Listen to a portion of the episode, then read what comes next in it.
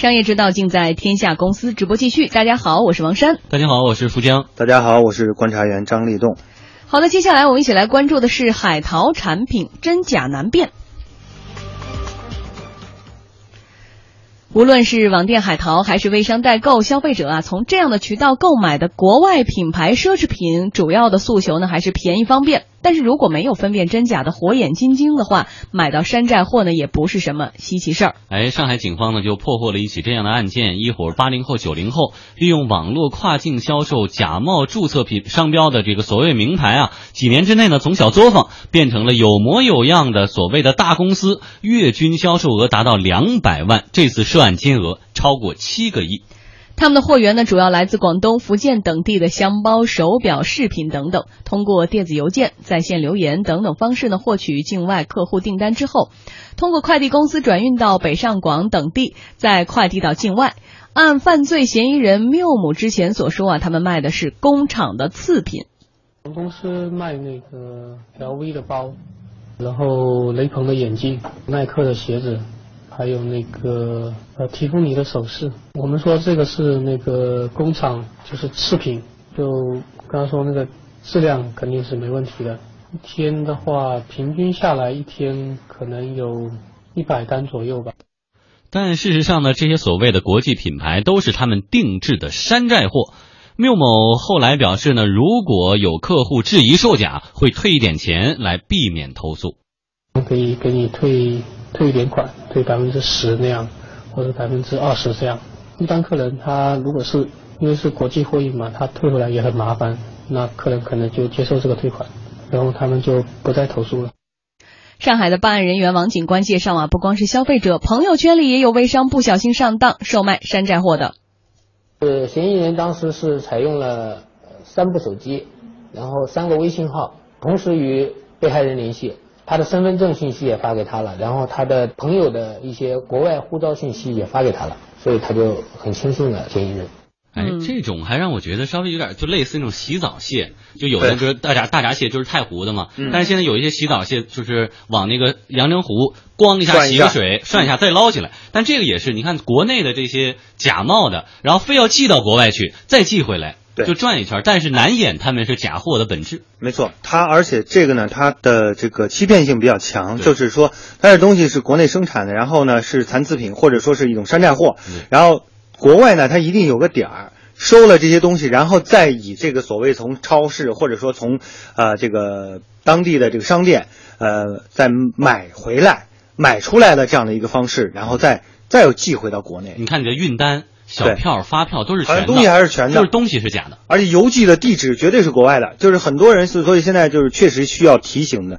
很多人做海淘的。呃，这个我本人也也也也淘过啊，因为尤其有了孩子之后，对，有了孩子之后呢，像有一款奶粉在国内的价格是国外价格的两倍，嗯，那那确实你说正好有朋友在那个国家，那你说他直接给你寄过来一罐两罐的，对吧？我也不做于商为商业用途的话，我觉得还是非常合适的。但是有了这样的新闻之后，确实你在想很多的人，呃，为了这个买这个便宜的东西，然后去。认为是一个非常可靠的渠道，可能这个渠道它并不是你想象那么安全。但是我觉得立动不一样的点在于，可能你有一个刚好在国外的朋友，他能够刚好有时间、有闲工夫，愿意帮你干这事儿，买这几罐奶粉或者帮。但他已经快转变成专业的这个海淘人员。对，但是你认识他，很多时候呢，有点信任还对对，你还有信任。很多时候呢，大家有些人啊，你你说在这个二三线城市，身边没有人去那个出国的。呃，认识一个北上广深的人都觉得我我有个兄弟在北京，也还挺高兴的呢。就是，呃，没有外国的朋友怎么办呢？突然发现朋友圈啊、微商啊、淘宝啊有这么多，价钱还看着合理，他还给你付了好多小票，在国外的那个各种照片，这都可以造假的。但是你着急用啊，所以有时候我觉得一个是买的人的心态哈，需求在那儿放着，然后呢也会有图便宜的心理。啊，比如说这包，说实话，打折都打不到这么便宜，它可能是真的吗？不是啊，所以你觉得他心里有没有一个一丝丝的想法，说可能我是假货，但是我又为了不论是我想要这个品牌奢侈品的包，或者是贪慕虚荣啊，种种原因吧，我就拿着，对吧？有没有知假买假知假买假心心理？但是你说如果是海淘的话呢，我觉得如果说你他去一个类似于当年的秀水啊，我就去就冲着去买假名牌去了，嗯啊，反正是五百块钱以下的，很明确。然后或者是在淘宝上我就买一个假名牌。但是如果他真的是认为就海淘渠道是因为他觉得值得信任，他认为这个东西确实是从那个国家。当然我们不说他这种价值观了，这是不对的啊。对。但是至少他们买那个东西是认为它是真的。嗯。所以我想这里面确确实实是还是在海淘的这个整个管理的过程中，就是市场。市场的监管，如果成了一个大批量的，成了一个呃利益链，成了一个产业链之后，那这个产业链怎么就突然出现了呢？我我想这案值七个亿的话，它不是一天出现的，那么是不是这个相关的监管部门应该负有一定的责任？而且我前两天真的就被我朋友唬到了，他说你像你这样的每天还做财经节目，也算是这个念过大学的，也算是这个新鲜，就是这个网购还比较熟练的。你把国内的一张真假发票放在我面前，我都分辨不出来。你说国外的一张发票拍你面前，你能知道真的假的？对，这是很大的问题，就是信息的极度不对称。对，国人的海淘热情哈，近两年来呢，真的是持续的高涨啊。海淘的渠道不光有个人或者是网店代购，实力雄厚的各大电商平台也是纷纷的发力布局，同时呢，还出现了不少专做跨境电商的平台。嗯，那么海淘到底如何分辨真假哈？澳洲代购张小姐今天接受经济之声记者严文慧采访的时候说，澳洲呢很多产品是限量限购的，整个海淘代购水很深啊。有些品牌呢都在中国设有实体店，但是实际上在澳洲官方认证当中根本是找不到的，所以差价太大，很可能是个陷阱。呃，嫌疑人当时是采用了三部手机，然后三个微信号，同时与被害人联系。他的身份证信息也发给他了，然后他的朋友的一些国外护照信息也发给他了，所以澳洲那边的东西它是有限量的，它不是说要多少我能给你多少，那是绝对不可能的。正常的话，澳洲它那边超市的话买东西它是有限量的，今天卖完了我就没有了，肯定要比国内要便宜一些。但是真正的就是说正经澳洲那边过来的话，也不会便宜太多。像那个奶粉，我姐家那个妹妹买的那个哈。他就是他让我查，他觉得他这个牌子很大了已经，而且人家就说了都做实体店，等于相当于一个专卖店的。可是去一查，根本就没有这个牌子。后来仔细的查一下这个出厂呀什么的，一看就是那个相当于就是国内的那种嗯小作坊，然后做出来的。至于这个质量的话，他是不敢保证，就是说吃出问题也好，什么也好。八零后的买手杨小姐告诉记者：“真正靠谱的代购，首先呢，经营的品牌相对呢比较专一；其次，她也强调，代购商品和专柜的价格不会有太大幅度的折扣。海外购物的小票呢，曾被消费者认为是避免假货的最佳凭证。但是杨小姐觉得，即使这样，也不能确保所购商品百分之百的正品，因为现在都可以用机器制造出来，像专柜小票一类，都有一条龙的服务提供者。”如果我是韩国代购，那可能我就是带韩国的几个品牌这样子的，我不可能做的很杂，那不可能又去卖日本货啊或者美国货什么的。我觉得这这是一点。还有一个就是，我觉得大家在购买东西之前，可以就是现在网络很发达嘛，可以稍微上网去做一下功课。就比如说，这个牌子真的在韩国有吗？那么你可以去换算一下。那如果国内的这种代购，它的这个价格真的是比这个官网还要低的话，那你可能就要就要当心。主要从免税店买货做代购的这个雷女士说呢，海淘产品跟渠道有很大的关系。有的商家宣称的所谓接受专柜验货都是不现实的，除非花钱找专门的机构，费用也不低，一般人不会真正的就去验货了。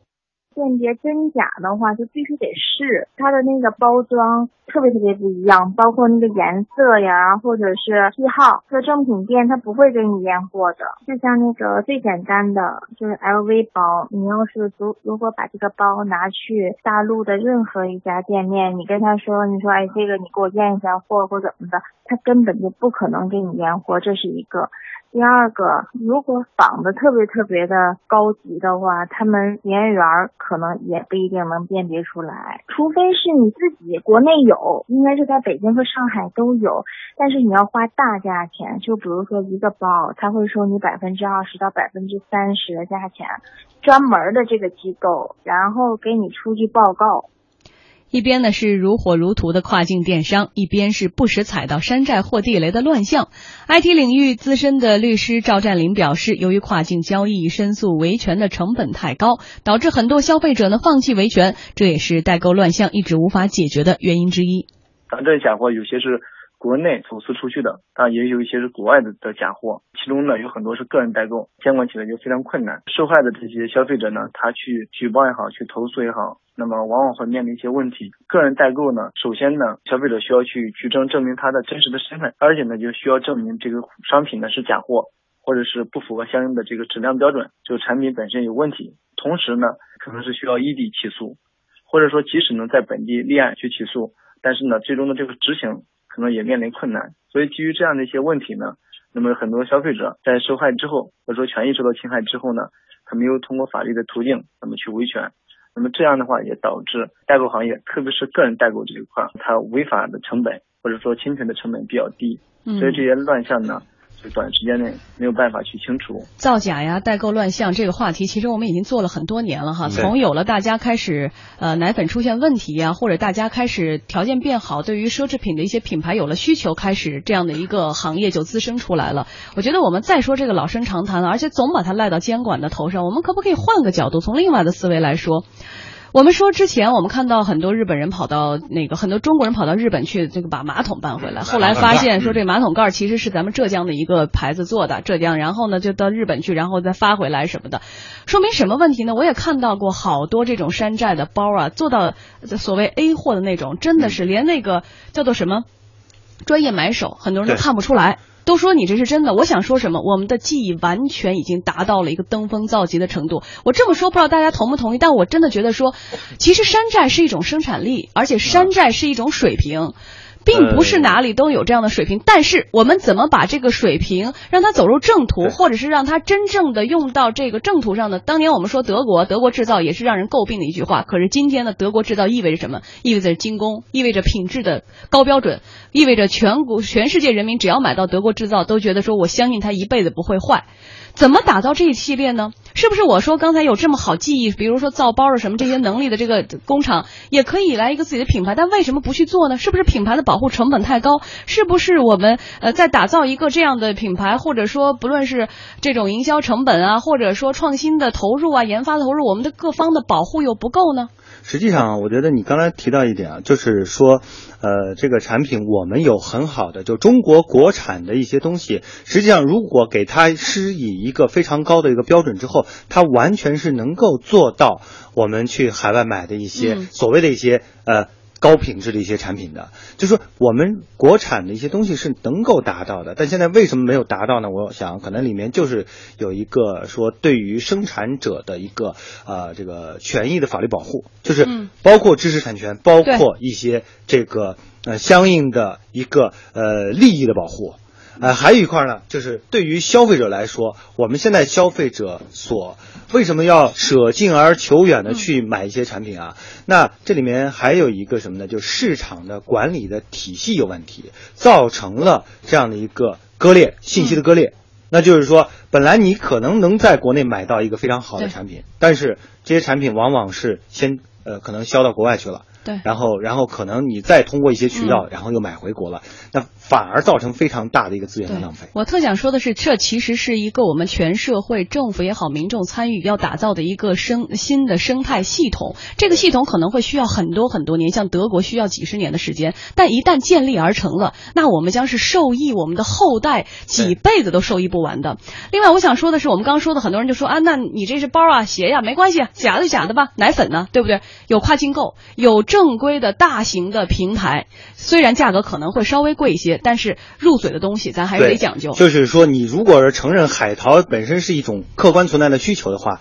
那你作为海淘的需求者，你首先要找一个可靠的专业的平台。对。那么有专业的买手，至少给你筛选出了很多的不确定性。嗯。另外一个就是说，还有一个我不得不说一下，我们的消保部门是不是对海淘的这些消费者也有一个相应的一个保护机制？嗯。比如说和国外的一些消保机制、消保机构能够。建立一种联系，那么如果出现问题涉及到跨境，那跨境联合出手来保护消费者。我想这个可能是说，无论是从内在的还是外在的，对于这些消费者能够统一的形成一个良好。最后一点时间，我想说一句话：是我也是一个母亲，我从怀孕到生完孩子，我没有长妊娠纹，我没有用外国的一切什么大牌子非常贵，我用的就是咱们北京医院自己研制的微翼霜。然后呢，到今天我也不再买那些很贵很贵的面膜或者化妆品，因为我也都用过了。我现在用的是咱们三零幺医院自己研制的一个呃补水面膜。价格不高，但是我觉得有效，而且非常好。它现在呢，在医院的这个门市也可以买到，而且我看到网上也有一些销售渠道哈，但他们自己还没有建立一个完整的销售渠道。但我想说是什么？总结一句话：国货当自强。我觉得这个年代要到来了。很多以前我们儿时的那种小铁盒子的油啊，还有当年什么百雀羚啊，我们要相信我们的国货有这样的能力，而我们需要的是一个完整的生态系统和进化过的这个保护体系，还有就是我们消费者发发自内心的支持和爱护我们的民族品牌的这种自尊心。